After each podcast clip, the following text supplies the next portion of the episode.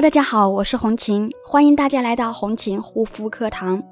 今天呢，来跟大家分享的主题是激素脸必知的，如何区分自己使用过的产品是否有激素呢？那么现在有很多呢激素皮炎的肌肤哈，啊是这样的情况，自己呢并没有就是说使用过一些药膏类的东西，但是会发现自己莫名其妙的变成了激素脸。那其实这个呢和我们平时使用的一些护肤类的产品呢有很大的关系。第一个呢，在选择产品的时候呢，一定要选择正规厂家生产的产品。上面要有明确的生产厂家以及出品商。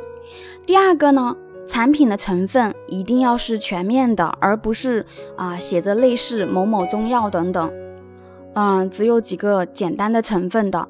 那么第三呢，在药监局呢，在我们的国家药监局一定要有备案。如果说以上三点都齐全，是不是就没有激素的可能性呢？啊，也不完全。